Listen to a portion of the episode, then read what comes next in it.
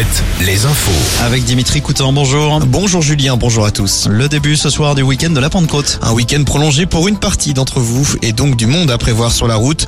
Dans le sens des départs, c'est rouge aujourd'hui et orange demain. Pour les retours, c'est orange aujourd'hui mais aussi lundi dans tout le nord-ouest de la France.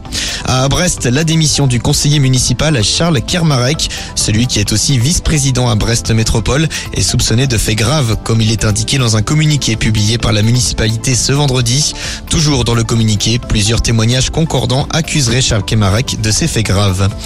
Deux mandats d'arrêt européens contre le père Deya, 10 ans, et son complice. Ils sont soupçonnés d'avoir enlevé violemment la fillette hier en Isère.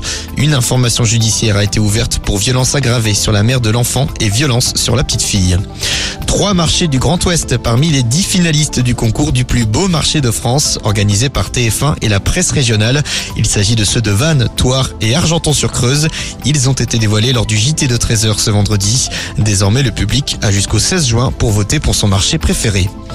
Céline Dion annule tous ses concerts jusqu'en avril 2024 pour des raisons de santé. Une quarantaine était prévue en Europe jusqu'à cette date. Elle devait notamment faire six dates à la Défense Arena en septembre prochain. Pour rappel, Céline Dion souffre d'une pathologie neurologique rare contre laquelle elle poursuit son traitement. On passe au sport avec du foot. Avant-dernière journée de Ligue 2 ce soir, Bordeaux peut décrocher son ticket en Ligue 1 à Annecy. Laval, en position de relégable, joue à domicile. Niort et Guingamp s'affrontent dans un match sans enjeu. Et puis en national, c'est la dernière journée du championnat. Concarneau joue à Orléans et peut monter en Ligue 2 en cas de succès. Le Mans, Châteauroux et Saint-Brieuc jouent chacun pour le maintien. Cholet, assuré de rester en national, se déplace à Avranches. En balle de la Star League ce soir, le HBC Nantes reçoit Nîmes. Et puis en basket, demi-finale allée de National 1 ce soir. Poitiers se déplace à Andrézieux. Je vous rappelle également que Cholet a été battu en quart de finale de l'élite par les Mets 92. Une défaite hier soir de 12 points en match d'appui à Levallois. À partir de ce soir, le château du Plessis-Bourré près d'Angers accueille le public pour un spectacle pas comme les autres. Pas de scène ni de gradin, mais un parcours à l'intérieur du monument dans lequel vous allez passer de pièce en pièce pour y découvrir une adaptation du conte La Belle et la Bête.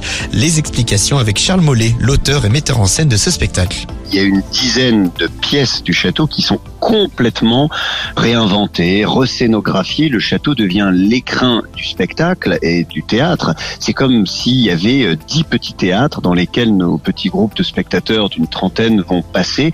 Et du coup, à chaque fois qu'une porte s'ouvre, elle s'ouvre sur un nouveau décor, une nouvelle pièce, dix ambiances, dix univers richement meublés, décorés. Il y a les collections du château, du Plessis-Bourré évidemment, mais il y a également du mobilier et des décors qui ont été euh, spécialement créés pour le spectacle. C'est un véritable plateau de cinéma finalement. Les représentations ont lieu les vendredis, samedis et dimanches jusqu'au 25 juin.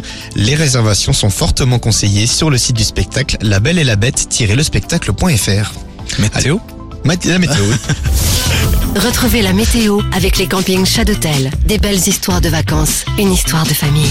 Et c'est une nouvelle journée très agréable auquel on a eu droit aujourd'hui. Ça va se poursuivre aussi toute la soirée. Une légère couverture nuageuse tout de même en ce moment en Nouvelle-Aquitaine. Côté Mercure.